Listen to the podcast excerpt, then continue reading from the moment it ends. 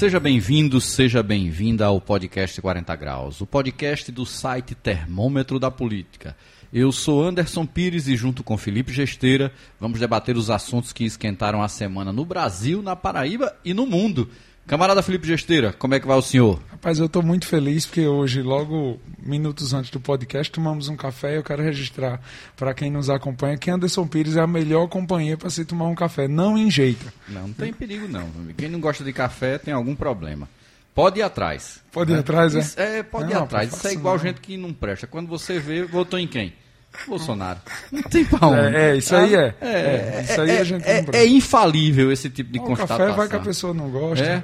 Mas o senhor tá bem, né? Eu tô. Tá? Melhorou da tosse aí? Como é que tá? Me, melhorei um pouquinho. É? é. Pai, minha, é. minha médica ajustou o tratamento. Foi, foi, fez uma cultura bacteriana para testar, para ver. Não, fez não, fez só. Não, aquela suspeita que eu lhe disse no programa passado, você fez não, não, fez não. não, fez o teste não, né? Ela brigou comigo e mandou fazer uma lavagem foi bom, bom saber que você você tá bem, que tá tudo tranquilo, né? Melhor. Vamos embora, né? Hoje o podcast vai falar sobre a invasão da Rússia na Ucrânia e quais os impactos desse conflito no Brasil, no mundo, quem são os atores nessa história e a posição do Brasil. Tem muito assunto e muita história né, que não começou agora, de, de muito tempo que esse conflito vem sendo construído. Esse é o assunto em destaque hoje no podcast 40 Graus. Informação com muita opinião, porque se estiver frio, a gente esquenta. Prepara a cuscuzeira que o debate vai começar.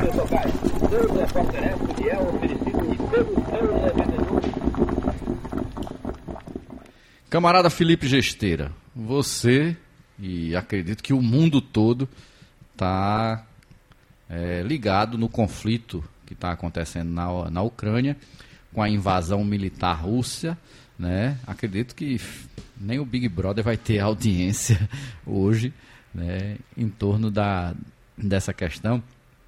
E aparentemente, né, para quem não acompanha as discussões sobre a política internacional, sobre os conflitos internacionais, parece uma coisa que se iniciou há 15 dias atrás, né, como se fosse meramente uma atitude de insanidade e loucura do presidente da Rússia, Vladimir Putin, que resolveu por algum interesse pouco nobre, do nada, né? do nada, do nada. invadir a Ucrânia, né? E invadir de uma maneira bastante impactante, agressiva, violenta, com bombardeios simultâneos por, por vários, né, várias entradas por várias regiões da, da Ucrânia e é, trazendo uma sensação de ansiedade diria até em algumas partes do mundo, de pânico, de qual será o impacto né, dessa, desse conflito,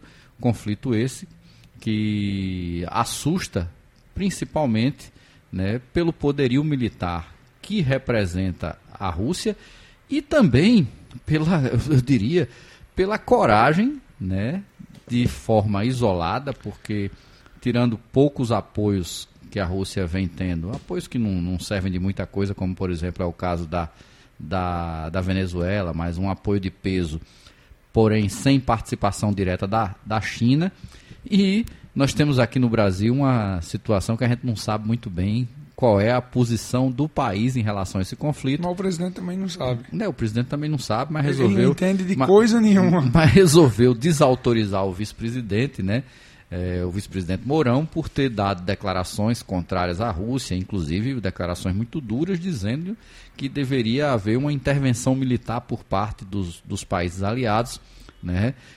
Acho que também ele não deve saber muita coisa sobre guerra, né? porque o cara chegar e, e, e dizer que deveria se ter esse, esse tipo de, de né, reação é não saber com quem está guerreando, né? É. Certo? Mas voltando aqui ao assunto, a discussão sobre o conflito na Rússia, para muitos parece ter sido algo que começou agora. Porém, o histórico que levou a essa situação que está aí colocado, ele remete ao início dos anos 2000, com uma série de conflitos né, entre grupos políticos da, da Ucrânia e principalmente a participação de grupos de extrema direita de viés nazista. Né? Isso aconteceu em, em 2004 e depois nós tivemos um, o que eles chamam de, de revolução né, em 2014, que foi a deposição do presidente eleito né, da Ucrânia, tendo como protagonista estes grupos de, de extrema direita, que no final das contas deram um golpe. Vale lembrar que o cenário da Ucrânia era um, sempre foi um cenário nebuloso, porque é um país marcado por eventos de corrupção, de favorecimento dos mais diversos grupos que lá estiveram, inclusive esses de extrema-direita, né, e grupos de centro, e, grupo, e grupos com, com, com viés, assim, vamos dizer assim, mais democrático que outros, mas a, a situação na, na Ucrânia não começou agora. E essa formatação que levou a esse golpe de 2014, ela foi em grande parte incentivada pela Europa e os Estados Unidos. Não, não, não diria que seja novidade, porque essa prática durante o governo Obama foi uma prática bastante incisiva, onde se, se teve uma série de ações né, dos Estados Unidos para interferir em democracias pelo mundo como Isso, forma de, de invadir com eles mesmos. De invadir, desestabilizar. Nós temos aí né, o que aconteceu no Afeganistão, nós temos o que aconteceu na, na Primavera Árabe. Então, muitos eventos que partiram a partir da vontade que os Estados Unidos tinham de ter interferência geopolítica e principalmente econômica numa região que sempre foi é, liderada pela, pela Rússia, né, e que em, na época da, da Guerra Fria você tinha um, um, nível de confronto maior porque os países do leste europeu se juntavam em torno do Pacto de Varsóvia, que seria o, vamos dizer assim, adversário, né, da OTAN e essa divisão era muito mais clara. Com o fim né, do bloco socialista né, e o Pacto de Varsóvia perdeu sentido de sua existência e a OTAN passou a ser a grande arma de pressão militar, mas quase sempre essa pressão militar dentro de interesses econômicos, né, que é, é, os Estados Unidos estão sempre presentes nessa discussão. E aí alguém pode dizer por que, que a, a situação em relação à Ucrânia se tornou crucial para a Rússia? Porque a Rússia hoje é o principal fornecedor de energia para a Europa, né? O 40% do gás que é consumido na, em toda a Europa vem da Rússia e ele obrigatoriamente tem que passar por baixo da Ucrânia, porque os gasodutos não tem outro caminho, né? Seria muito dispendioso fazer um, um desvio tão gigantesco para você uhum. conseguir levar esse gás e abastecer. Então, na lógica que, que se coloca, da maneira como se estava conformando, você poderia ter uma situação em que, dependendo da orientação política que a, a Ucrânia tivesse, ela poderia criar problemas para a Rússia, que seriam problemas né, muito grandes do ponto de vista econômico, ao ponto de desestabilizar internamente seu país. E onde é que estaria o nó disso? O nó disso estaria na possibilidade da Ucrânia fazer parte da OTAN e fazendo parte da OTAN haveria uma justificativa por parte dos membros da OTAN para, em caso de conflito, participarem e interferirem em um conflito que pudesse existir entre Rússia e Ucrânia. Algumas pessoas é, acreditam que esse tipo de conflito ele nunca existiria nesta dimensão por quê? A Rússia é detentora da, da maior número de ogivas nucleares que, que, que existe, não só disso, tem um aparato militar e um desenvolvimento tecnológico bastante avançado, que talvez, um, se não uma, o mais avançado do mundo, está aí rivalizando com os Estados Unidos, em quem é, tem, tem, tem maior tecnologia nessa área armamentista. Além disso, do ponto de e vista. E fora o efetivo, né, Anderson? De, Não, fora, de fora... aviões, de tanques, é, de, o, o... de tropas, de uh, oficiais da ativa. Né? E que hoje nem faz tanta diferença, né? Que, que a guerra hoje é muito mais tecnológica, Sim. né? Você, você tem uma, uma, uma ação prática do efetivo, num caso desse, como está sendo a invasão da, da Ucrânia, porque é um país vizinho, onde você é, tem uma questão de ocupação territorial para os objetivos que a Rússia está colocando. Né? Eu estou aqui primeiro falando do lado do que os Estados Unidos construíram para chegar até, até essa situação. tem um outro, um outro parênteses que é o seguinte: por mais que os Estados Unidos tenham raiva da União da Rússia, né? Ele sabe que o peso econômico da Rússia é muito grande ao ponto de que se você quebrar a Rússia, você não pode não só quebrar a Rússia, pode quebrar o mundo todo. Você pode, é, pode né? se quebrar, ele quebra a Rússia e se né? quebra. Então, esses dois pontos seriam dois pontos cruciais para que não houvesse um conflito direto, porque é aquela história. Estima-se que o que se tem de ogivas nucleares entre Rússia e Estados Unidos seria o suficiente para destruir o mundo 11 vezes. E tem aquela história né, que perguntaram a Einstein de como é que seria a Terceira Guerra Mundial, tendo ele né, participado, né, tendo vivido o que foi a Segunda Guerra Mundial, tendo visto o que foi o efeito de uma bomba duas bombas atômicas que foram lançadas no, no Japão. E ele disse: Eu não sei como será a terceira guerra mundial. Agora, eu sei como será a quarta, né? Que seriam com pedras e paus. Em outras palavras, o nível de destruição em uma terceira guerra mundial seria completo e a gente voltaria a uma situação pré-histórica, onde qualquer outra guerra, né, se tivesse alguém sobrado, você iria estar tá brigando, jogando pedra e, e, e trocando porrada com o pau. Esse é um ponto. Por outro lado, existe uma questão quando a Rússia se propõe a invadir um país como a Ucrânia, que é uma prática que as superpotências aplicam de desrespeito, né, não só a questão territorial e patriótica, que eu não sou nem né, defensor desses conceitos, mas a lógica de que o poder militar lhe permite tudo inclusive dizer qual a orientação política que alguém né, ou, ou algum país deve ter. A lógica do juiz de Mourão é essa. Pronto. E essa lógica foi adotada pelos Estados Unidos ao longo de, de décadas, né? A gente tem aí todos os exemplos recentes, como Afeganistão, como Iraque, como até o, o, que, o que aconteceu em países da América Central, onde ele tinha alguma discordância política e ele promovia insurreições, né, revoltas, para simplesmente depor o presidente que ali estava e depois colocar um que politicamente fosse interessante para ele. Parece que a Rússia quer exatamente a mesma coisa. E dentro da lógica autoritária de quem tem bomba pode tudo, ele está fazendo valer mediante essas ressalvas que nós estamos fazendo. Em momento nenhum se justifica o conflito militar, né? E acho, não, acho não, tenho certeza que a origem de todos os grandes conflitos é muito mais, mais, mais antiga do que essa discussão que nós estamos fazendo aqui. Desde que se estabeleceu essa lógica de patriotismo e Estados-nação, que em torno disso né, se permite conflitos os mais diversos ao longo da história do planeta. E estamos aí nessa situação, né, é situação essa que vai gerar impacto provavelmente para todo mundo, também no Brasil, e não sabemos exatamente como é que isso vai terminar, né, Felipe? É muito complicado. Uma coisa interessante nessa questão desse, do, do conflito entre Rússia e Ucrânia é a gente monitora as redes sociais e como esse assunto tem dominado o debate, mas muita gente, Anderson, que não sabe do que se trata, não entende absolutamente nada, não são especialistas, assim como nós dois não somos não especialistas. Somos especialistas na área, somos pitaqueiros, né? Pitaqueiros, é. mas assim, a, a, gente trabalha com comunicação. Mas o que eu chamo a atenção são os, os influencers que se apropriam, não, não, é que se apropriem, mas eles aproveitam ah, os trends, aproveitam os assuntos que estão em alta para falar qualquer coisa a respeito só para manter o engajamento de suas contas. Sim.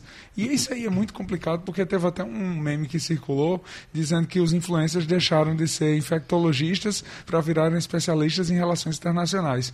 Que aí viu-se muita gente falando sem trazer nada, sem nem questionar, nem trazer nada de relevante, mas falando sobre os conflitos internacionais de uma forma que nem informa a, a, a, população que segue, porque você pega um influencer desse com um milhão de seguidores, então tem que se reconhecer que ele tem alcance, que ele tem audiência. Uhum. Então essa pessoa também deveria ter o mínimo de, a, a mínima responsabilidade de usar essa audiência ou para contar uma piada ou falar uma besteira que não, não vá nem venha, mas assim, se for falar de coisa séria, fale de coisa séria com responsabilidade. A questão da Rússia, uma, uma, coisa que a gente precisa chamar a atenção, e você falou na, na, na, sua abertura muito bem, são os interesses da OTAN na história e dos Estados Unidos e que são interesses que os Estados Unidos não é de hoje que, o, que os Estados Unidos ou invade ou incentiva a invasão a países e eu chamo a atenção para a cobertura da mídia de parte da mídia que passa pano para os Estados Unidos e para a postura imperialista dos Estados Unidos que veio dizer que essa é a primeira guerra, é a primeira invasão de um país desde a Segunda Guerra Mundial. É teve, quem, isso, né? teve quem dissesse é. isso. Então, é, uma, assim, é uma piada nisso. É uma piada, é. porque você esquece Vietnã, você esquece você Iraque, você Coreia, esquece, você esquece Coreia, né? você esquece Afeganistão, você esquece Entendeu? tantos países. Você esquece foram... a Nicarágua, você esquece né, a tentativa de invasão a Cuba. Isso. Né, tenta, tent, invadiram, só não conseguiram ficar, né? É. Entendeu? Então teve muita invasão. Então, que... assim, vamos fazer uma lista, né? A lista é grande de invasão, para chegar um jornalista. E aí esse jornalista é tão irresponsável quanto o influencer que, claro. que procura falar qualquer coisa, que eu não estou falando de quem fez piada e meme. Veja, assim, muito cuidado aqui. Eu não estou querendo criticar, querendo tirar o humor, porque ah, eu sou o primeiro a fazer piada das coisas também. Não é não querer fazer meme, é o cara tentar trazer informação só para buscar engajamento e aquela informação, no, fundo, no final das contas, desinformar. Né? Porque uma coisa é quem faz piada, assumidamente está dizendo que é piada. Outra é quem tenta falar sério e aí dê espaço a quem fala sério.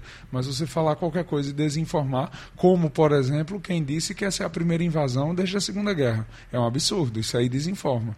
Porque aí retira, é, é, anula o sofrimento de todos os civis que morreram no Afeganistão, por exemplo.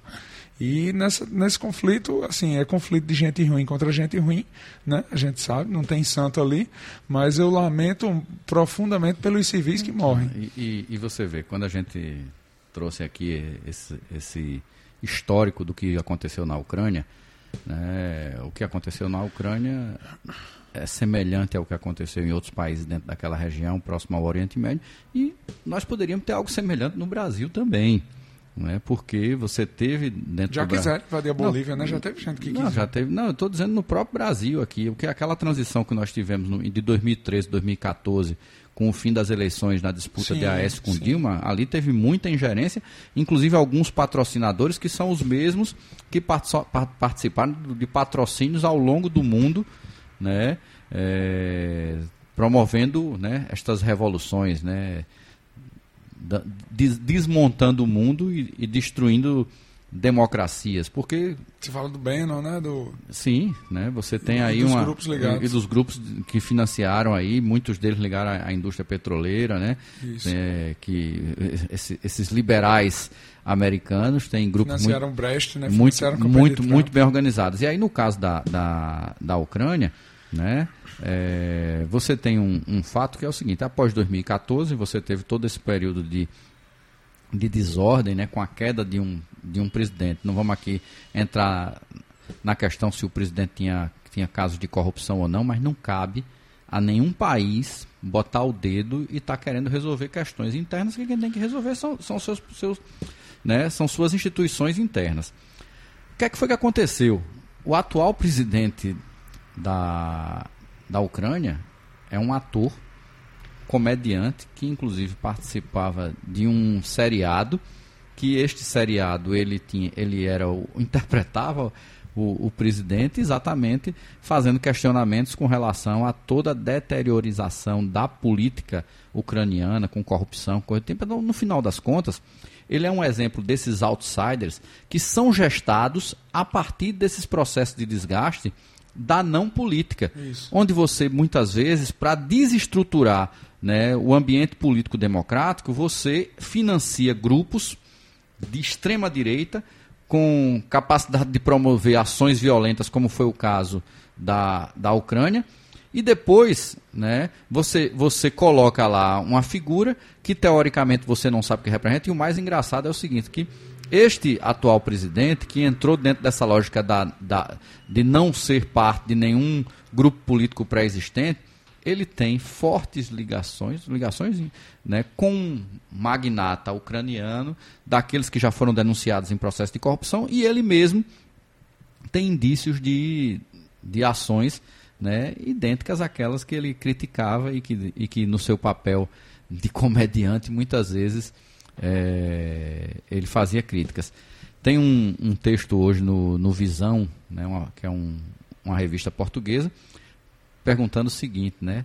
É, até que ponto ele é bom ator para encenar esta liderança que ele coloca. E tem coisas que me parecem meio absurdas e esdrúxulas, até desumanas, porque a gente sabe que a capacidade bélica da Rússia é infinitamente maior do que a da Ucrânia. Então, chegar um presidente e incitar a população a reagir, inclusive utilizando coquetel Molotov, parece piada, mas não é. É uma tragédia, porque esse é o tipo de situação que certamente não vai ter efeito prático nenhum e o máximo que você vai conseguir é um monte de gente que vai ser morta e assassinada né, diante de um conflito. E aí eu me pergunto, né, esse tipo de cena serve a quê? Esse tipo de cena serve para que você produza imagens brutais, imagens desumanas de algum tipo de assassinato que a Rússia vai promover. Porque se você né, resolver distribuir armas, como ele está dizendo, e, coquetel, e, e pedir para a população produzir coquetel molotov, o que é que vai acontecer com isso? Vai ser uma loucura. Esse é. povo vai sair atirando igual doido. Vai ser um massacre. Né? E, vai ser, e, e serão massacrados. Então mostra que existem irresponsabilidades as mais diversas. Aí as pessoas chegam e dizem assim, mas por que, que não tem uma ação militar casada de todo mundo? Porque é o tipo da coisa que se, que se fizer essa aposta, está apostando que o mundo vai acabar. Aí chegam outros e dizem: e por que, que não se faz um boicote extremo do ponto de vista financeiro com relação à Rússia? Porque. Eu acho difícil. Não, porque chegaram a dizer: retire a Rússia do sistema internacional de transferência de pagamentos. Não tem como. Não tem como. Porque o mundo quebra. É, é isso que as pessoas não, não param não, não para pensar. A Alemanha quebra em, em, um mês. Que a discussão não tem, do, do patriotismo ela é uma discussão que só serve para proteger o capital. Essa que é a grande verdade. Essa história de respeito às nações. Quem respeita as nações conversa fiada. Né? Os caras estão defendendo são interesses econômicos. Né? O próprio presidente Biden ele tem denúncias envolvendo né, seu filho com relações com petrolíferas, da, das quais ele tem interesse direto nesse conflito também. Né? Curiosamente, olha só como é as coisas. Um, nós tínhamos um maluco como Donald Trump, como presidente dos Estados Unidos, mas a priori Trump não promoveu nenhum novo conflito armado durante o período que teve. Inclusive retirou tropas de alguns países, né? Já os democratas. Trump matou menos gente que, que não, Obama. Não tenha dúvida. Obama foi um dos piores presidentes do ponto de vista da geração de conflitos que se tem no mundo. É aquela coisa. Ele é um excelente político, tem um carisma muito grande, então matou muita gente rindo. Né? E ele promoveu isso como forma de recuperação econômica do seu país. Porque olha só o que acontece: bastou você começar a ter uma guerra, uma guerra é, é, é, como essa da Rússia com a Ucrânia, o investidor vai tirar o seu dinheiro de países emergentes, porque esses países emergentes são suscetíveis e mais vulneráveis. E para onde esse dinheiro vai correr? Vai correr para as grandes potências, Isso. vai correr para os Estados Unidos. Então, essa. essa vai ter valorização de dólar. Né, essa forma de, de, de, de, de movimentar a economia do mundo a partir da promoção de, de guerras, ela é muito desumana. Porque no final das contas, essas figuras aparecem como baluartes e protetores da humanidade, mas não estão pro protegendo absolutamente nada a não ser seus interesses econômicos. E isso precisa ser dito. E aí fica muito fácil alguém simplesmente dizer: não, esse Putin é um doido, esse Putin é um desequilibrado. Ele pode ser tudo, menos doido desequilibrado. Ele sabe exatamente qual é o jogo que ele está jogando. E assim como os Estados Unidos, ele também está fazendo esse tipo de atrocidade visando defender interesses. Porque é diferente invadir o Afeganistão, é diferente invadir o Iraque. Não, não é a mesma coisa. No final das contas é a mesma coisa. A diferença é que a, a, a coalizão em torno né, do Afeganistão e do, e do Iraque era muito menor do que a coalizão que se tem agora em contrariedade à Rússia. Então, do ponto de vista né, de comunicação, do ponto de vista de embate ideológico, parece que você tem uma luta do, do bem contra o mal. Não é. Não é luta do bem contra o mal. Aí é o mal contra o mal que em determinado momento cada um se posiciona de acordo com seus interesses. Não tem nenhum altruísmo, não tem nenhuma benevolência vindo disso, não. E a gente precisa entender isso. Agora, não pode se aceitar mais no mundo é essa lógica de dirimir interesses econômicos a partir de conflitos bélicos. Isso tem que acabar. E essa lógica só vai acabar quando certas questões no mundo forem compartilhadas por todos, inclusive né, a discussão sobre fronteiras e principalmente quando se entender que precisa se ter mais distribuição no mundo de riquezas. Porque olha só, Né? Isso até virou A- a- meme. é dos pan- poucos memes é. bons. Você tem dinheiro para guerra, mas não tem dinheiro para acabar com a fome. Isso. E a, de- e a pandemia ensinou isso, Né? que a distribuição de renda É necessária. Você só vai mudar esse nível de conflito quando você tiver uma conta que seja, que seja única. Mas as pessoas não, não entendem isso. Né? Nem querem, né? A- a- Entender. Quem a- entende, muita gente O processo de globalização não significa necessariamente um processo de internacionalização das riquezas. A globalização é muito mais um processo de, de comunicação, né, de trocas financeiras, do que de englobar o mundo como sendo um mundo só, onde, onde o problema de um país é problema de todos. Aí olha só que coisa doida, certo? Se um país da OTAN for, for, for atacado, então os Estados Unidos obrigatoriamente e os membros da OTAN têm que agir para defender, né? Agora se tiver um país morrendo de fome, ninguém tem essa, com- esse compromisso. Que, que, que coisa Ninguém- maluca é essa? teve ninguém teve compromisso para mandar vacina para Pois país é, pobre. tá lá a África A sem África vacina sem do mesmo vacina. jeito, com um, um- um percentual de vacinados ridículo. Então, é essa discussão que precisa ser feita também. E é triste, aí falando aqui, de como o Brasil está perdido num momento desse. Olha só a doidice ideológica que nós produzimos. Teoricamente, a Rússia é um país que tem alinhamento político com aquilo que Bolsonaro diz ser contra, né? A lógica seria o quê? Bolsonaro tem um alinhamento maior com os setores ligados aos Estados Unidos, que Isso. tem uma visão liberal, de menor presença do Estado. A Rússia tem alinhamento com aquilo que Bolsonaro dizia combater, que eram os BRICS. Bloco esse que tinha como das suas principais lideranças, talvez o maior idealizador, Luiz Inácio Lula da Silva. Então ele é tão maluco que dentro da sua lógica doentia, que ele não sabe para onde vai, ele deixa o país mais uma vez à mercê da sua incapacidade, da sua, da sua to- do seu total desconhecimento. Mas é maluquice ou burrice? Né? Rapaz, tem as duas coisas, né? Tem despreparo, tem falta de visão política, né? Tem um nível grande de ruindade e responsabilidade. Grande, grande, a ruindade entendeu? é grande. Porque no final das contas, olha como é que tá. Você chega, o vice-presidente fala um monte de merda, porque o Mourão falou também um monte de merda. Ele ser contra a Rússia, beleza. Acho que tem que ser contra qualquer tipo de ação militar que vá afetar e matar as pessoas. Agora, dizer que a solução seria uma ação militar, pelo amor de Deus, esse cara não sabe nada. Como é que um cara desse é general?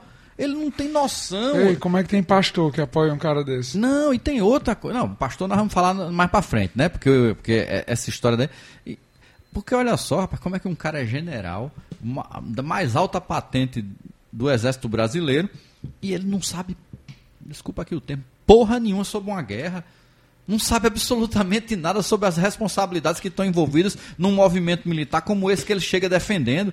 É o vice-presidente da República de um dos maiores países do mundo que vai para a televisão defender Guerra. que, a, que tem a guerra.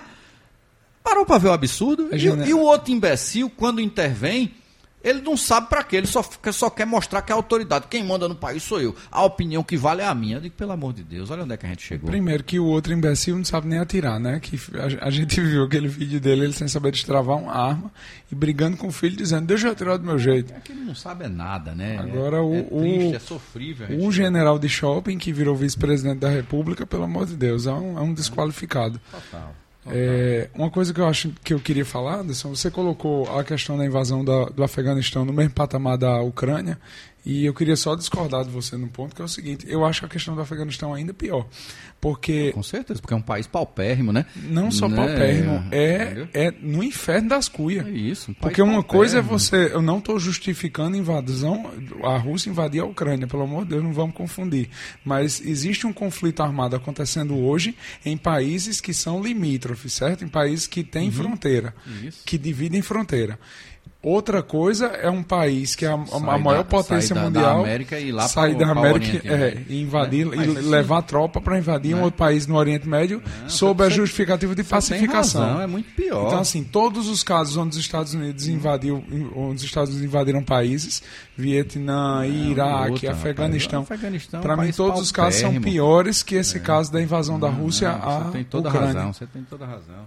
É um país paupérrimo, pobre. A, a- Ucrânia é um grande país, é um país com riquezas. é um país que é exportador de alimentos. Que não justifica ser invadido. É, que não justifica Mas, ser assim, invadido. Eles então, têm os conflitos deles tem, e eles dividem né, fronteira. No, no caso do Afeganistão, a, a barbaridade que os Estados Unidos promoveu é muito maior. Agora, nós não estamos aqui defendendo, muito pelo contrário, nós estamos dizendo aqui que a gente é contra esse conceito de Estado-nação que se estabeleceu né, desde né, da, da, época do, do, do, do feudalismo, né, Isso. na transição do, do, do feudalismo, que no final das contas, né, o que é que nós temos? É, é, nós temos uma noção de pátria que, na verdade, é um conceito criado para que o Estado sirva para defender o capital. É. Ah, se for mais para trás, a gente Não, lembra do Império Romano, né? eu- eu- do do, do grande Estado. Você que quer era- ver uma coisa absurda? Olha só que coisa absurda. A gente vive num mundo em que a gente não, não tem direito de circular nele. Já parou para ver que coisa absurda? O que é que estabelece que determinada parte do mundo é de fulano, ciclano, beltrano e eu não posso entrar nela? Quer ver outra coisa doida? A própria lógica de tributação. Que as pessoas acham que patriotismo é defender o hino, é defender a sua cultura. Não, os aspectos culturais dos povos continuará existindo até sem, sem existência de pátria. Até não, continua existindo até sem a, sem a necessidade de Estado, seja qual for ele. Se fosse assim, né, você teria uma perda completa das tribos, dos povos primitivos, e eles continuam com aspectos culturais sendo preservados. Então não é verdade que tem a ver né, patriotismo com isso. Não tem. Mas olha só o absurdo. Tu Pelo chega... contrário, né? A pátria, brasi- a Não. pátria brasileira hoje é quem persegue os povos Você já parou originários. para ver o absurdo que é para você carregar sua, sua bicicleta, sua bicicleta, para você viajar com ela e resolver botar ela no avião e ir para outro país? Você tem que sair com uma nota fiscal e comprovando o pagamento de tributos e dependendo da, da, da, da legislação que o país que você está entrando exista, você tem que pagar de novo. Olha só que coisa doida. 10 anos de uso de uma bicicleta. né? Não, independente se você vai usar um ano ou não, eu estou dizendo que a, que, a, que a pátria, no final das contas, ela está servindo para quê? A tributação é um mecanismo de defesa de interesse econômico. Não tem nada de nobre nisso. Porque você pode dizer, não, mas esse, esse, é, essa tributação serve para que a gente utilize isso para para que a sociedade seja né, suprida de serviços que o Estado. Que conversa! Isso serve como reserva de mercado, como forma de garantir que o- o- o- os grandes detentores dos meios de produção. Essa que é a verdade. E as pessoas incorporam valores que no final das contas só lhe prejudicam, porque se o mundo fosse de todos, se a gente não tivesse essa lógica de fronteiras, seria melhor ou pior? Né? Acho que os poucos exemplos que nós tivemos, até na própria Europa, a comunidade europeia, mesmo com todos os problemas, com todos os absurdos que, que se tem, né, da interferência da Troika, com medidas de austeridade que só servem para tirar direitos das pessoas, de alguma maneira você cria um clima de muito maior compartilhamento, de muito maior empatia, né, de, de menos conflitos. Né? Infelizmente você tem guinadas estranhas como essa que aconteceu na Inglaterra, né, no, no- no Reino Unido, de sair do, do bloco europeu, que é um erro, porque na verdade era para a gente ter um nível de integração mundial, onde você, maior. onde você entendesse que os ganhos e, o- e- e as perdas fossem de todas, e não só ser na hora né, que você diz, não, na hora que um país nosso é invadido, a gente vai lá para guerrear e, e matar meio mundo de gente. Pelo amor de Deus, tá É tudo- triste. é um desvio de valores completo, né? É isso, né? Vamos É torcer para que esse momento triste da história da humanidade seja superado rápido. Né? Espero que alguém de bom senso consiga né, mostrar que, que esse é o, é o pior dos caminhos, né? Vamos para a realidade aqui mais próxima da gente? Vamos, como é que tá o no... Hoje é você que tá controlando o nosso tempo, né? Na ausência. É, eu vou- vamos correr nossa- aqui para a gente conseguir. Ah, Um dia a gente fecha com uma Fecha. hora. Hoje- Mas vamos ter fé. Hoje estamos né? com a ausência da nossa No camarada segundo- Juliana Carneiro. É, nossa amiga Juliana Carneiro foi resolver um pequeno problema, não vai estar aqui hoje, mas no próximo podcast. Ela, ela né, tá botando ordem. ela tá de volta aqui, né? Eu acho que ela deve estar impactada pela, pela não existência do carnaval. Ela como um- uma fuliã das mais, né? É. Ela tá impactada. O negócio, né? o negócio foi, ela foi ficou, ficou impactada com esse Ficou. negócio de não, de não ter carnaval, mas, é- mas vai passar, Juliana, viu? Vai. Volte, próximo programa você está aqui com a gente, né? Vamos ao segundo bloco do nosso programa E com a agora- rodada de assuntos que agitaram a semana, né? Só pra não perder a piada, acabou-se aquele ditado que a gente dizia: Isso aqui é igual carnaval, todo ano tem. Todo ano tem, né? Acabou-se mesmo. pois é, mas no cenário nacional, Felipe, nós temos aí o presidente da República, Bolsonaro, e o secretário de Cultura, Mário Frias, com viagens nababescas, né? É. Vamos falar aqui. É a turma da mamata. Falavam con- tanto con- mamata. A conta chegou e a conta foi gordinha, né? A inflação, Felipe, continua subindo. O IPCA 15 aí, né, com um, indica, um in- um indicador bastante eh, preocupante. A conversa das federações, até agora, se falou, se falou, se aprovou e não viraram fato. É muita especulação, E mas. tu já pensou que engraçado vai ser se não tivesse se ninguém fizer Pois federação? é, vai ser- eu- isso que eu tava pensando. Tá perigando. Depois de todo esse moído, não ter federação nenhuma, né? E o Depois ca- de tanto pantim, E o carnaval, Felipe, que eu perguntaria pra você, tem ou não tem carnaval? tem pros ricos. É isso, Vamos, vamos, conversar. ba- vamos bater papo sobre isso. Na Paraíba, a semana foi de muitas novidades na política e novidade de peso. O governador João Azevedo retornou Por ao que de PSB. peso?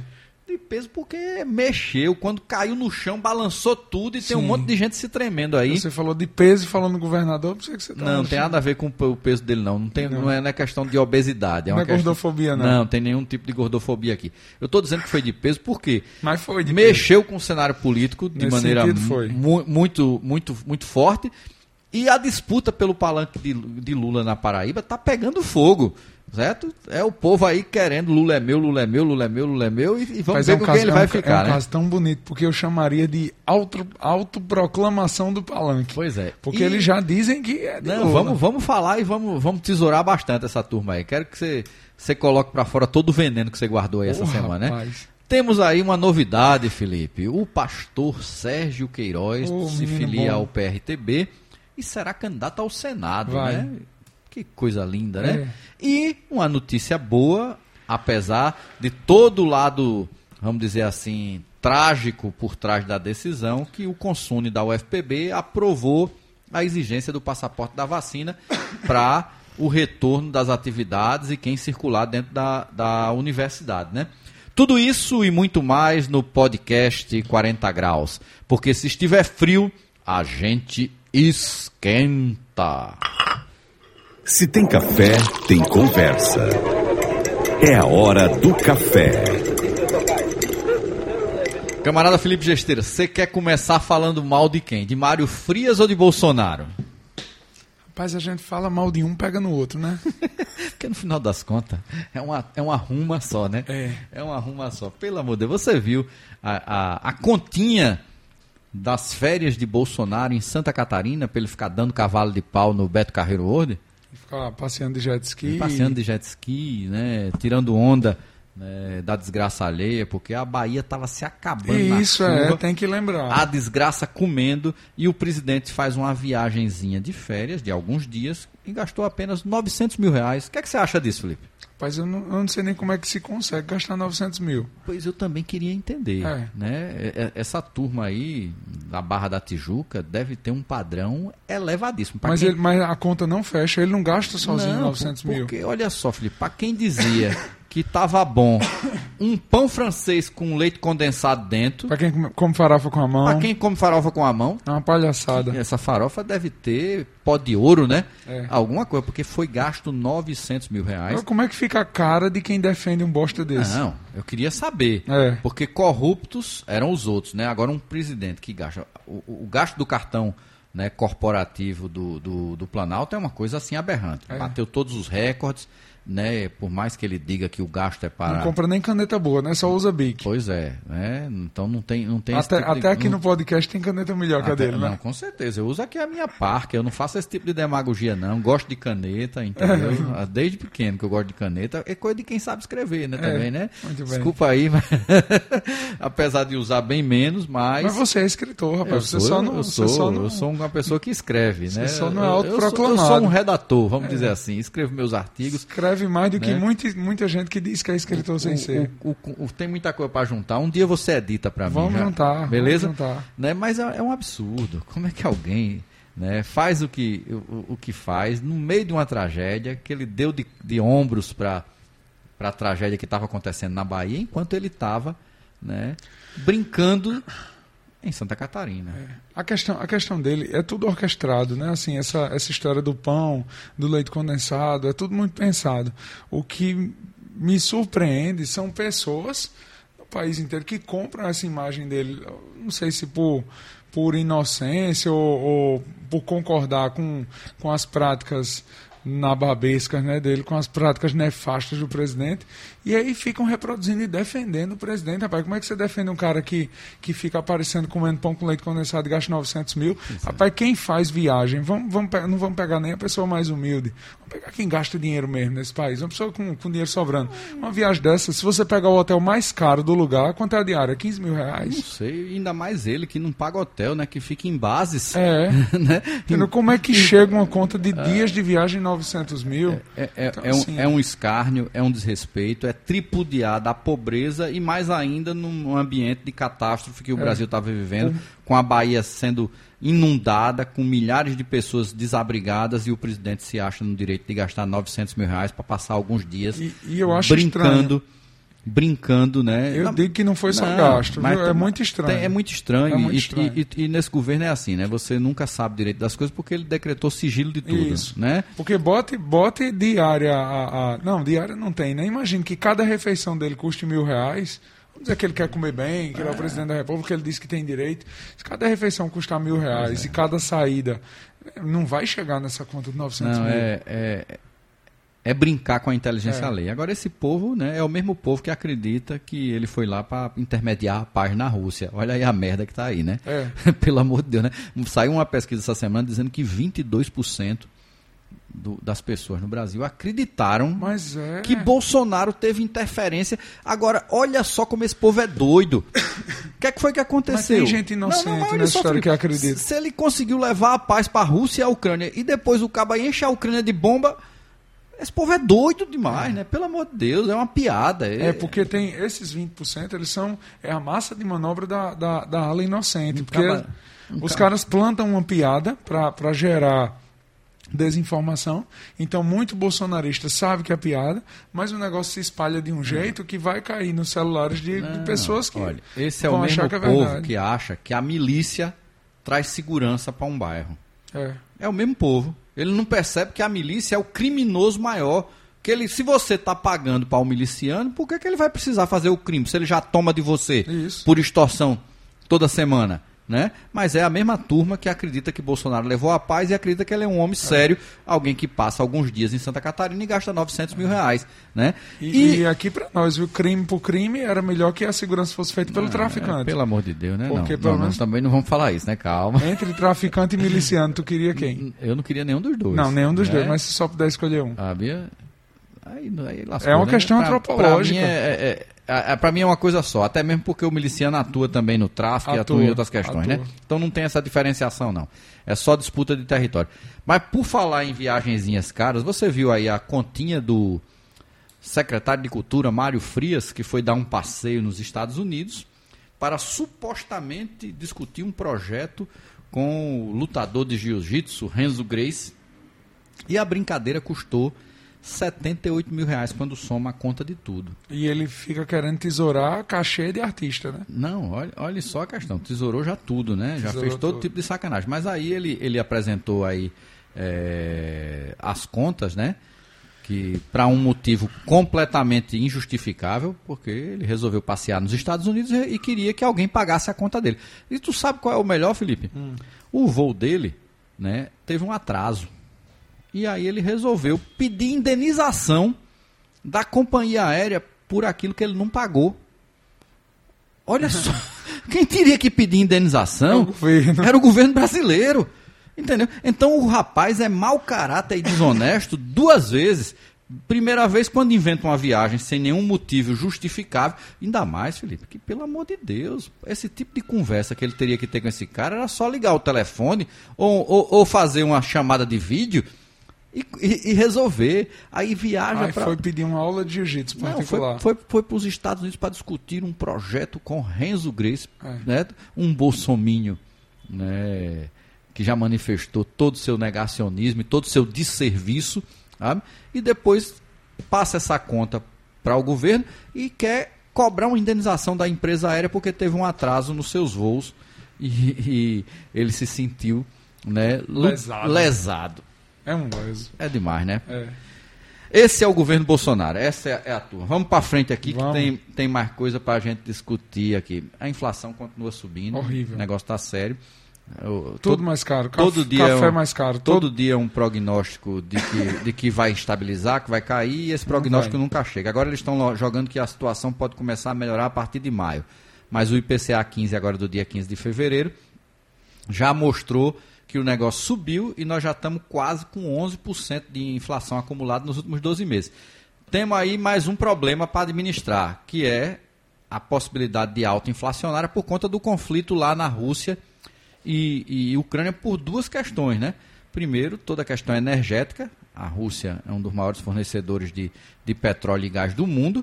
Então, se, se já estava cara a gasolina, se preparem para ficar mais caro. E tem outra questão. A Rússia é o maior exportador de um dos principais produtos agrícolas do mundo, que é o trigo. E a Ucrânia, Felipe, também é o quarto maior exportador de trigo do mundo. Então se prepare quem tiver já O aí a- pão vai ficar mais caro. o pão vai ficar mais caro, a gasolina vai ficar mais caro e em decorrência disso tudo vai ficar mais caro, né? E Bolsonaro que não levou a paz lá, tá devendo mais essa para o povo brasileiro, né? Tá. E as federações, Felipe? Me diz aí o que, é que você tá achando disso. Pantin. A coisa mais engraçada do mundo. Olha, primeiro, tem duas coisas, tem duas coisas muito interessantes. A primeira é o Pantin das federações em si, certo? É, muito namoro, muita paquera, muito chamego, fecha com fulano, fecha com cicrano, fecha com PV, fecha com não sei quem. E cidadania fecha com PSDB, não fecha com PSDB, teve gente que teve que mudar de partido. PT, todo mundo quer fechar com PT. A proposta de federação é muito interessante. Eu acho muito interessante esse negócio de fechar um bloco e votar junto quatro anos.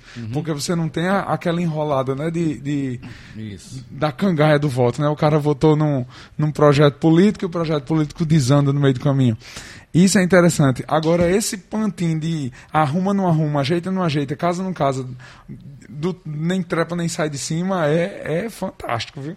O segundo ponto, melhor que o pantin, é o chamado. Aí eu, eu não sei se eu peço perdão ou não pela expressão, porque é uma expressão muito linda, rapaz. É da nossa região. Tem coisa que a gente, eu acho que a gente não pode pedir perdão pela expressão. Pantim? Não, E cu na mão. pedir perdão? Ah, cu na Tem muita gente com o cu na mão. Aí o cara tá assim, ó, ó, o cu tá bem aqui, ó, pra quem tá no É. YouTube vendo a gente. O Mas cu tá- tá, aqui, mas tá um- um- no meio da mão, o cu tá na mão. Tá todo mundo com medo da federação, porque no pantinho de fecha não fecha, se não fechar, os cabas estão com outra, e- outra, outra expressão que se diz na Paraíba, que é bom que o povo de fora que escuta o nosso podcast escute.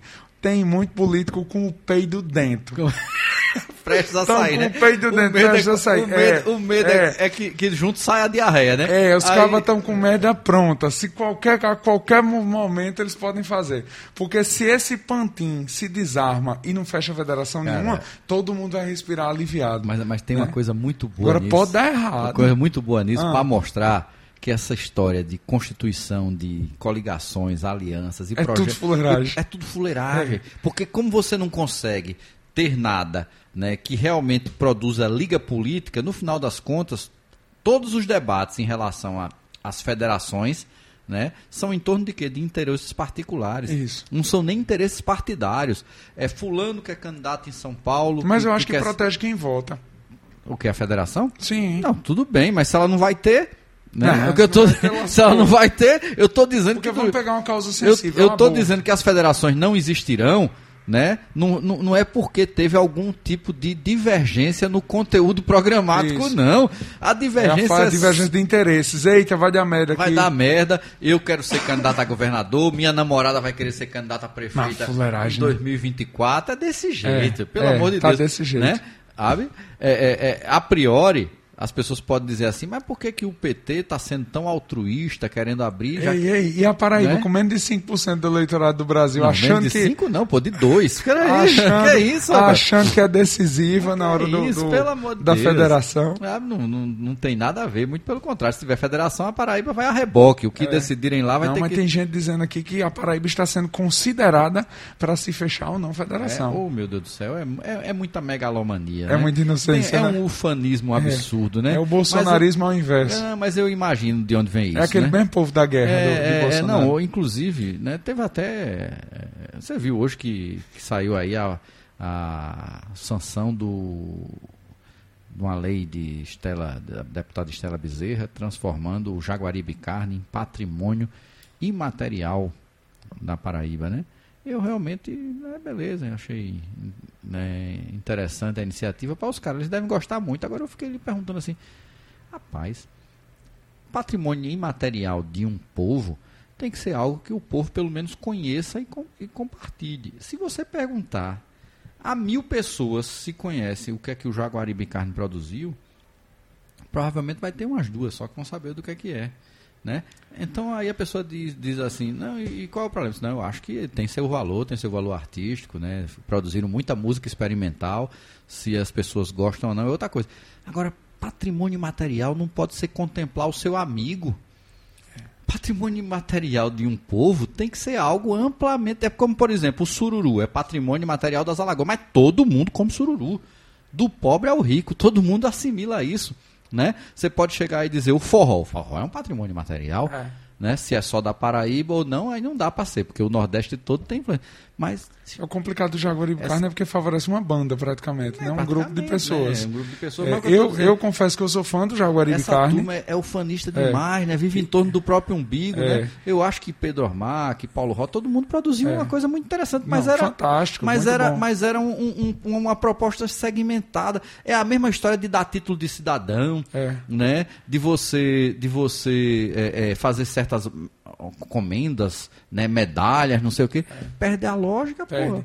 Eu sou fã de Jaguaribe Carne, acho o trabalho deles sensacional. Quero mandar meu abraço aqui para É, Pedro Osmar. a que- eles pelo título, apesar de- É meu de- amigo. né? E sentimentos a Pedro Osmar e Paulo Roque perderam a mãe recentemente, que eles, eles diziam que a mãe deles era a geradora do Jaguaribe Carne. Claro. Porque era aquele... Gerou os dois, né? Não, mas é porque ela incentivava Ah, é? e acolhia o movimento dentro de casa e um moído danado.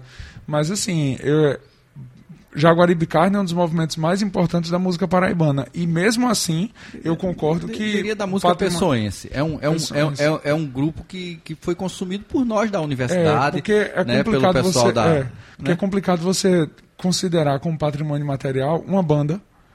Em, em relação a. E aí a gente, é, a gente remonta a Ariano, né? Assim, o, o guardar o elogio. Porque aí o que dizer do forró quando você diz que uma banda está no mesmo Entendeu? patamar? Mas o que a gente tava falando era de ufanismo e de olhar só para o umbigo, né? tá é esse certo. tipo de coisa que a gente vê direto dessa turma aí que acha que para fazer federação vai ter que olhar para Paraíba, né? É. Entendeu? Perdem, perdem o senso, perdem a dimensão da coisa e às vezes até expõem. Porque é, Expõe fragilidade. expõe quando, fragilidade, quando expõe né? um pensamento quando, quando você diz assim, pô, vai ter muita gente que vai se perguntar, e aí? Né? O que é, que é isso? De onde veio? Entendeu? Precisa se, se, se tomar cuidado com essas coisas, né? Precisa, você Ah, tem, tem razão. Vamos pra frente aqui, Vamos. Felipe Gesteira. Já estamos soltando. Passou, passou. E o carnaval, Felipe? Tem ou não tem? Rapaz, é, é impressionante como as elites sempre tentaram lucrar em cima do carnaval e sempre perdiam dinheiro por conta da força da cultura popular do carnaval, porque para a elite, um bloco Cafuçu É é, ruim, é ruim é demais. ruim, é ruim. Para a elite, um bloco que é puxado por Cheio, machinhas. aberto, sem, É. sem, sem cordão. É. Sem trio elétrico com, com, com trio, super atração. sem trio, é. é, é, pelo amor de Deus. As, as elites, né, no final das contas, sempre acharam isso ruim. Elas queriam Isso. a privatização do espaço público, como sempre fizeram, né? Exatamente. Entendeu? Porque mesmo um, um- um bloco aberto, quando ele tem um super trio, quando ele tem 20 atrações, para é. ele tem, bom, tem alguém ganhando dinheiro ali. Isso. Né? Agora um bloco feito o Cafuçu, que é puxado por, por- dezenas por- de pequenos blocos aqui em por- João Pessoa, isso, né? Muitos. Então, assim, as elites sempre quiseram ganhar dinheiro com carnaval, só que era desinteressante investir no carnaval de João Pessoa, porque João Pessoa tinha uma prévia carnavalesca forte, com, com muitas atrações. Com atrações para elite, mas também com atrações gratuitas. E agora, finalmente, diante de uma pandemia e diante de um favorecimento da classe política para as elites, que permitiram as festas privadas, finalmente a elite vai fazer dinheiro com o carnaval de João Pessoa. De novo, né? De novo. Pronto, é isso, né? É, faz de conta, né? E essa história de ponto facultativo é, em- coisa. É. né? Não teremos ponto Então, facultativo. Vai uma- tudo funcionar, mas vamos o trabalho ter- é remoto, é em é. casa, né? Os ter- colégios já, já, deram, já deram folga para os alunos, só volta às aulas na quinta-feira. Né? O, o, uma série de setores aí não vão funcionar É. e no final das contas é, não se tem isonomia nenhuma, né? Quem pode, quem tem dinheiro, continua tendo festa, fazendo suas É, eu, vou, eu vou querer saber se a Eliane vai dar Né? folga para signo ou não. É, a gente tem que falar com a nossa chefe aí para ver o que, é que ela diz, né? Vamos para Paraíba especificamente, Felipe. O governador João Azevedo retornou ao PSB e disse que Lula tem palanque na Paraíba e é o dele. Como é que Olha, fica? Rapaz, eu achei arretado o movimento de João. Isso foi. Porque todo mundo falando mal do, do- de João, dizendo que ele não se movimentava, que não sei o que, não sei o que, não sei o que. Ele. Eu não sei se foi esperteza, se foi timing correto, ou se foi sorte. Pode ter sido também, né? De cair no colo o, a oportunidade de voltar para o PSB e ser a jogada certa, mas o João foi quase um taoísta, viu? João, como diria Lao Tse, João fez o agir pelo não agir. Exatamente, né? Ele não fez nada, não, fez, nada, não fez Ficou- nada, e de repente. Deixaram o PSB para ele lá. Olha aí o que aconteceu. Belezinha, né? Porque olha só como a, como a coisa é doida. João saiu do PSB por conta dos conflitos que Ricardo Coutinho gerou com ele, porque na verdade Ricardo Coutinho queria um fantoche no governo e achava que ia continuar mandando, né? Queria indicar secretariado, queria ditar as políticas, né? Queria manter algum, algumas ações privatizantes, como a gente viu na saúde, na educação. Queria com- deixar a Amanda mexendo com, com, as finanças com meio mundo de. OS, queria manter a, a esposa como secretária, É. né? E aí chegaram a um nível de conflito a- a- agravado também por, porque na cabeça se achava que poderia se ter algum tipo de controle com relação ao andamento da Calvário, que eu acho isso um absurdo se pensar isso, né? Sabe? Tiveram trocas e aí de farpas e acusações. E aí acabou que João resolveu sair do PSB porque o cacique que mandava em tudo, que na época inclusive era presidente da Fundação Mangabeira Unger, né? A, a, a fundação política do partido nacionalmente, era Ricardo Coutinho. E aí João saiu. Quando menos se espera, Ricardo resolve sair do PSB depois de ter sido candidato a prefeito de João Pessoa pelo PSB. Olha que, É isso. coisa, olha que coisa doida, viu? Derrotado Né? Em em 2020, Ricardo foi candidato a prefeito de João Pessoa pelo PSB. Teve uma, uma votação pífia, ficou em sexto lugar. Foi horrível. Né? Perdeu rude. E aí depois ele sai do PSB sem dizer exatamente por quê e vai para o PT. Inclusive o presidente nacional do PSB deu uma entrevista essa semana e disse: Eu nunca soube exatamente porque Ricardo saiu. Perguntaram a ele se tinha sido porque ele tinha, não tinha é, é, continuado na frente da, da presidência da Fundação Mangabeira 1. Ele disse: Olha, nunca existiu esse compromisso de manutenção dele na, na, na, na- na presidência. Ele passou uma gestão. Depois o ex-governador de São Paulo, né, Márcio França, demonstrou interesse e eu achei que era justo que um outro quadro importante do PSB fosse indicado. Ele disse que Ricardo não deu nem chau, nem disse porque estava saindo e foi para o PT. E aí agora, João volta para o PSB e PSB esse que vai estar junto com Lula, possivelmente com o candidato a vice-presidente da República, que todo mundo diz aí que Alckmin vai se filiar ao PSB. E agora como é que fica? Depois de Ricardo, toda, toda semana agora Ricardo e Jackson arrumam um candidato a governador da Paraíba para contrapor a João. Toda Prim- semana. foi Luciano Cartacho, depois foi, foi, foi Lígia. Lígia Feliciano, agora veneziano. E eu quero saber como é que fica. Porque olha só o absurdo, né? Os caras vão querer ser contra o aliado e se tiver a tal da federação, que está difícil, mas ainda não está acabada essa conversa, né? A conversa de federação vai até 31 de maio. Como é que fica isso? Porque os argumentos todos acabaram. A pessoa dizer, não, porque João eh, tem aliados da direita, eu disse, como é que você pode dizer isso, rapaz? Os, os, os governadores do PT, né, no Piauí, o Wellington Dias, na Bahia, Rui Costa, eles têm aliança. Na Bahia, sabe o que é está acontecendo, Felipe? Jacques Wagner disse que não quer ser candidato a governador, Rui Costa não pode ser mais candidato à reeleição, e Lula está querendo que o candidato a governador da Bahia, apoiado por ele e com o apoio do PT, seja do PSD. O PSD que o povo aqui do, de Ricardo né, e, e Jackson, que infelizmente embarcou nessa, sabe? fica aí batendo, dizendo como justificativa para rolar João como me- menos de, de esquerda do que veneziano. Entendeu? É porque, assim, o, o maior erro é do povo que fica achando que Ricardo é de esquerda.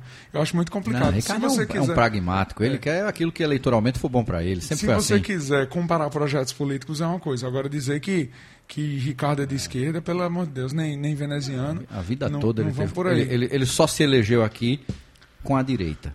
Isso. Ele nunca se elegeu, Só se a car- elegeu com a direita Ele nunca se elegeu a cargo majoritário espaço- fazendo uma aliança de esquerda. É Sempre deu espaço à direita não, nos seus Os governos. Seus governos sempre teve gente de direita. É. Sempre- só, é, só fazer uma correção, o, o nome da a fundação é João Mangabeira. É, João Mangabeira Unger. Sim, porque é o, é o político. É, né? entendeu? Ah, é, é, é. Teve um negócio muito interessante no. Então, perdoe, não foi correção, não. Você só somou. Somei Você João. botou o João. É. Ah. É, tem um negócio muito interessante na filiação de João, porque o cabo com um aliado daquele é triste, viu? Julian Lemos foi levantar a bola, foi botar pra descer na levantada de bola de João. Tu Uhum. viu o que Julian Lemos disse? Soube o calvário que. João, que João viveu. Um homem desse viveu um calvário, rapaz. É triste. Disse que teve gente que gelou na hora. Eu não sei pra pra onde vai, né? É, é- é porque é o seguinte, tem, tem políticos, né? Que Tem gente que não sabe lugar elogiar. errado, Tem rapaz. gente que não sabe Eu elogiar. vou né? até checar, que você me deixou com uma pulga atra- a- atrás da orelha, né? É João Mangabeira, mas eu- pra mim o. Se é o mesmo se é o mesmo Unger, né? Não, eu, tô, eu tô, acho que eu tô errando. É só João Mangabeira mesmo. Você tem razão, não tem Unger não, viu? Sabe, o Unger foi eu que juntei aqui, porque ele, ele, ele era um dos ideólogos lá desse povo, Mas né? foi em homenagem a ele o nome da fundação? Não é? Não, não, não sei se foi, não. Sabe? Eu, eu lembro dele, É. da atuação dele. É um cara Mas vamos, Muito destacado vamos pra na frente. Tá, tá feitas as retificações. Se, se é com Unger ou sem Unger, tá resolvido. É. Não é isso? Eu, Mas- só, eu só me lembro dessa história de Julian Lemos, eu não, numa repartição pública, eu não vou contar onde foi não, senão vão descobrir quem era a secretária. Hum. É, tinha uma secretária, muito gente boa né, na repartição, Hum. e a secretária fez um- um- uma reunião de fim de ano e tal, e não sei o quê, e aí cada pessoa ia falar, e muita gente babando ela, e tinha um cara que não, não falou o ano todo. E aí, a secretária estava muito bonita, muito arrumada, e ela era uma pessoa muito doce. Isso aí eu vou defender, ela era uma pessoa muito doce. Aí o cabo foi falar, ele disse, eu quero falar uma coisa em relação à secretária. Aí todo mundo ficou nervoso, porque o cabo nunca falou. Aí ele disse, você vai falar o quê? Eu queria, olha, se eu fosse comparar a secretária a um carro, aí ele fez uma pausa, todo mundo gelou de quer ver ele comparar com a Ferrari e cantar a mulher na frente de todo mundo. Mas não, eu esperava isso. Se eu fosse comparar ela a um carro, eu compararia a um trator que trucida tudo pela frente. Aí na hora que ele falou isso, todo mundo arregalou o olho pelo pro homem, porque a, a, a moça não era assim. O mais engraçado era isso. Não era assim, aí ele viu que tava falando besteira, desandou. Um aliado desse foi Julian Lemos, que pega o microfone para falar, fala o que não deve. É, mas foi burrice mesmo, não foi outra coisa. Foi não. burrice, Vamos né? pra frente aqui. Vamos. Você viu aí que o pastor Sérgio Queiroz vai ser candidato ao Senado? Eu tenho uma Paraíba? tese sobre o pastor Sérgio Diga aí qual é a tese que você tem do pastor. Porque pra mim ele é um empresário. É, ele Né? é um empresário. Isso aí Ele é um não tenha dúvida. Não né? vem aqui dizer que É. não, que é um. Ele, que... ele ganha dinheiro empresariando a fé. É isso que eu vejo. Né? empre- Com- E outras coisas com também, né? igreja, com Empresariando. escola. É, né? ele E- tem visão de mercado é, e tem nicho. e cheio de certo? isenções aí, né, que esse povo tem aí dessas, né? Agora tem até lei aí para não pagar IPTU, né, Isso, para um monte de isso. coisa. Então- até se for alugado, viu, não paga É. IPTU, viu? Ah, É um- beleza. é um negócio- O imposto é sobre a propriedade, mas Igreja é um negócio né? muito lucrativo. Agora, sobre a posição política do pastor Sérgio, minha tese é que ele assumidamente vem para ser bucha de canhão de Bolsonaro. Mas não tenha dúvida, isso ele já dúvida. disse. Já. né? Já disse. Mas, é- mas tem, Né? tem alguns vieses por trás disso. A, igreja, a igreja praticamente se dividiu. Porque Sim, pastor sim. Hum. Sérgio, que é pupilo de pastor Estevão, certo? Quando pastor Sérgio rompeu com pastor Estevão, isso aqui é fofoca de João Pessoa, Ah, ele levou metade dos fiéis para a igreja nova dele. certo. E assim, hoje está pacificado, hoje não tem. Não tem A disputa de mercado já está a resolvida. disputa do mercado está resolvida, o mercado, da, o mercado da fé está resolvido. É. Mas existe uma disputa, de, existe uma disputa de fãs, uma disputa ideológica. E aí o que foi que Sérgio Moro fez quando Hum. veio a Paraíba? Fechou com o pastor Estevam. Que coisa, né? Foi, estava Tá fazendo foto com o pastor. Porque pastor Estevam. São, são duas figuras né, de orientação bastante duvidosa, é, né? Interessante. Pastor Estevam, ele, ele fala que não gosta de política, mas sempre se posiciona e orienta voto.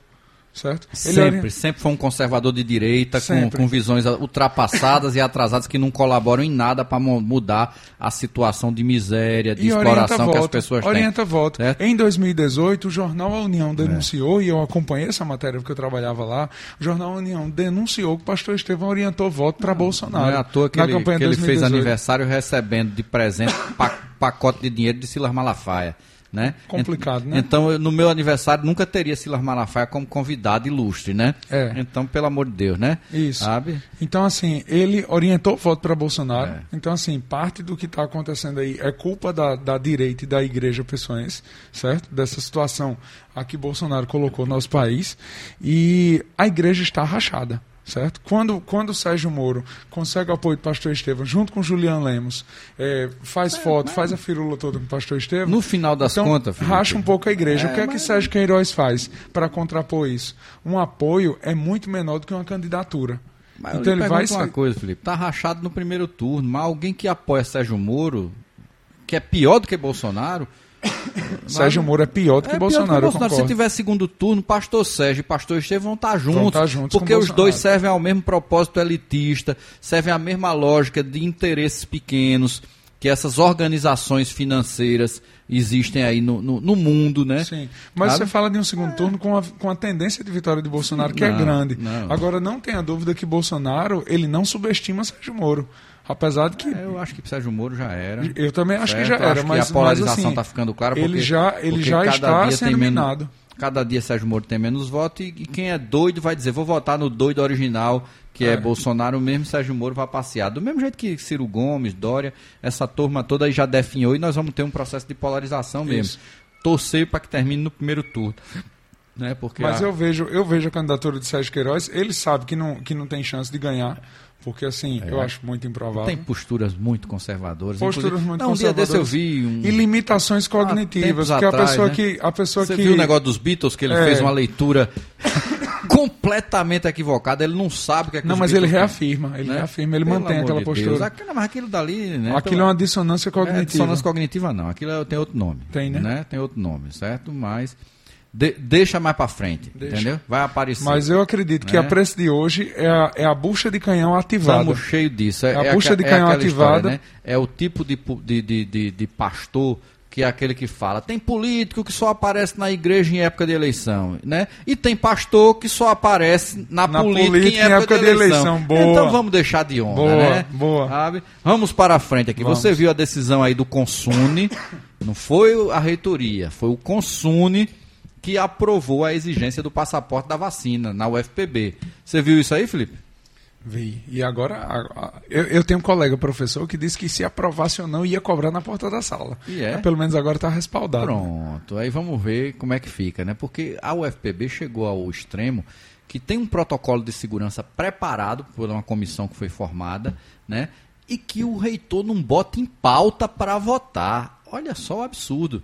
E ele não bota em pauta para votar porque o, o, o, o protocolo é um protocolo que não nega a ciência. Ele criou uma comissão da reitoria que a presidente da comissão, uma mulher, do, se não me engano, do departamento de enfermagem, da área de saúde, ela é negacionista. É, mas tem muito enfermeiro tom- tomando Não, ivermectina. mas tem enfermeiro, tem, tem, tem médico, tem, tem de tudo, né?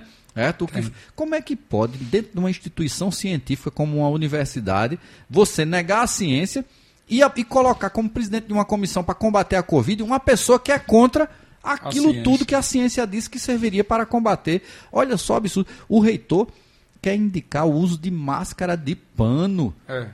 Tá todo mundo aí já dizendo que você precisa, né, pelo menos usar um- uma composição de máscaras que atinjam próxima da eficiência de uma N95. E ele quer. Tem coisa absurda, Felipe. Eu fiquei sabendo que no protocolo lá, né, tem coisas bestas, como por exemplo, destravar as janelas das salas.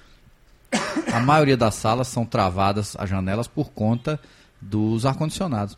A reitoria se recusou a destravar as janelas. Não, mas tem coisa pior. Tem banheiro que não funciona a tem- torneira. não é isso, pelo amor de Deus. Como, é né? que, como é que o estudante vai lavar a mão? lavar a mão se não tem nem se água? não tem nem água, né? Então, Palhaçada. felizmente, pelo menos o passaporte vai estar aprovado e é uma medida de segurança importante e torço para que a UFPB tenha condições de retornar às suas atividades, agora em condições de segurança, porque tem questões na UFPB que durante esses dois anos poderiam ter sido preparadas, como por exemplo condições para ter um ensino híbrido eficiente. Não tem. Não tem porque não tem capacidade de transmissão por internet. É um absurdo. E aí esse reitor aí, né? Esse preposto de Bolsonaro que entrou aí, um cara que não tem contribuição acadêmica e científica nenhuma, fica fazendo, fazendo jogo de palavras, utilizando a assessoria de imprensa da, da universidade para ficar colocando coisas que não são verdadeiras, porque na verdade ele não quer fazer nenhum tipo de ação para prevenir a proliferação da Covid, e essa que é a verdade, né? É.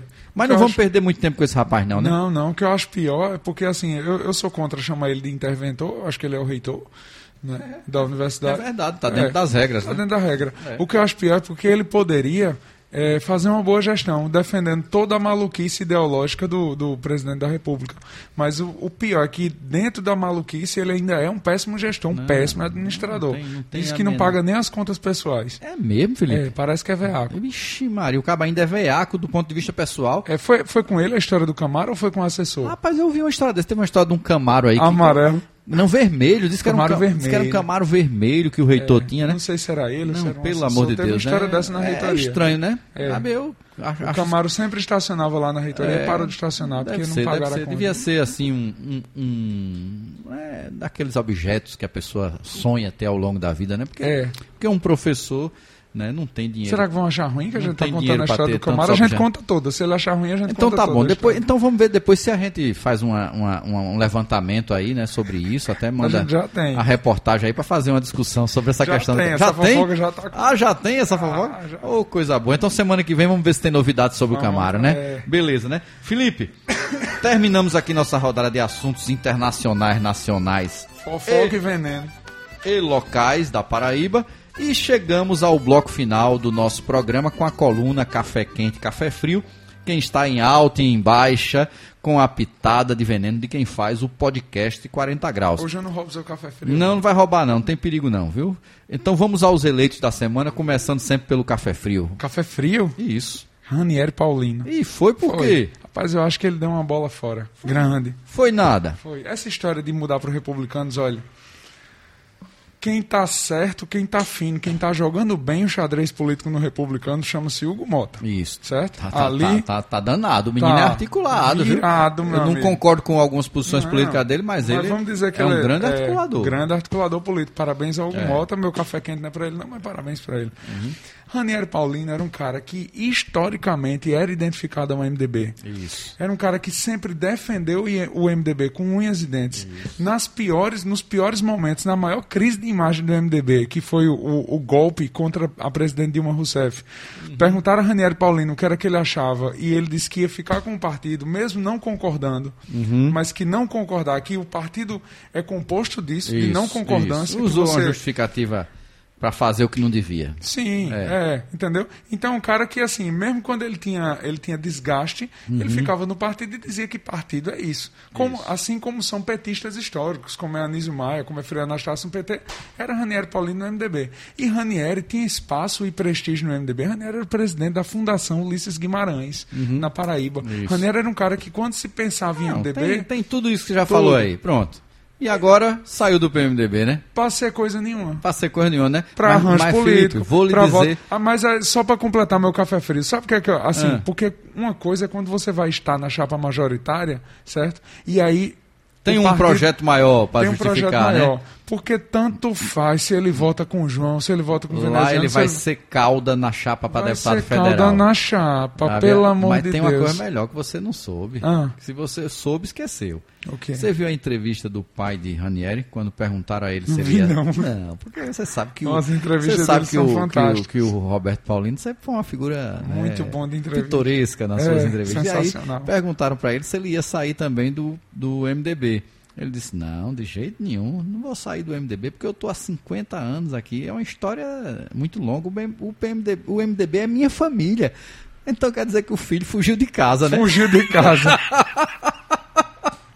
Não é isso? Pelo Quando eu de Deus. escutei isso, eu digo, oh, meu Deus do céu, mas pensa no Eu cara achei- pra saber da resposta, né? É. Paciência. Assim, eu achei que foi uma jogada erra- errada de Reniero Paulino. Ele se apequenou, ele vem se apequenando, é um cara bom, um cara correto, é um, um- um bom político, mas assim, em diversos momentos ele, ele já foi maior politicamente. Pois é, vamos, vamos pra frente aí. Felipe, o meu café frio, né, é um café frio, digamos assim, um tanto óbvio, né? Mas o meu café frio vai para a dupla das duas superpotências do mundo, né, Putin e Biden, que é, tem uma parcela total em relação. Uma parcela não, tem uma responsabilidade total em relação a esse conflito que aí está, porque não é nada mais, nada menos do que disputa econômica e interesses econômicos né, do, do, daquilo que, lhe, cada, que cada um a, acha interessante. Não tem nenhum tipo de, de visão, né, nem está preocupado o Putin com o extermínio do povo russo por grupos neonazistas, muito menos está preocupado né, o Biden com as mortes e o extermínio do povo Não, ucraniano. nada. Isso é conversa, É. certo? Tem- a gente tem que parar com isso. Inclusive, a, a imprensa precisa parar de ficar reverberando esse tipo de discurso mentiroso. O que está por trás de tudo isso são interesses econômicos. Interesses pequenos, porque a vida tem que valer muito mais do que isso. E a gente já viu que faz muito tempo que a vida não vale, Vale nada. nada. né? É o povo morrendo de fome e as superpotências financiando e batendo palma para o cabo fazer turismo na estratosfera. Né? Então, o meu café frio vai para esta dupla que presta um desserviço para a humanidade. Não é de hoje, se hoje é Putin e Biden, já foram outros líderes ocupando essa mesma cadeira. Enquanto o mundo tiver eh, sujeito a esse tipo de condução, acho muito difícil que alguma coisa melhore. Beleza? Beleza. Vamos para frente. Vamos. Café quente. Quem o é que meu você vai vai? ser ligeiro demais, porque eu já Então falei diga, no programa. Estamos com uma hora e quinze. Vamos embora. Meu café quente vai para João Azevedo pelo acerto no seu agir pelo não agir, pelo taoísmo de João Azevedo. pelo o, o, o drible da vaca que Foi, ele deu, né? Foi, foi.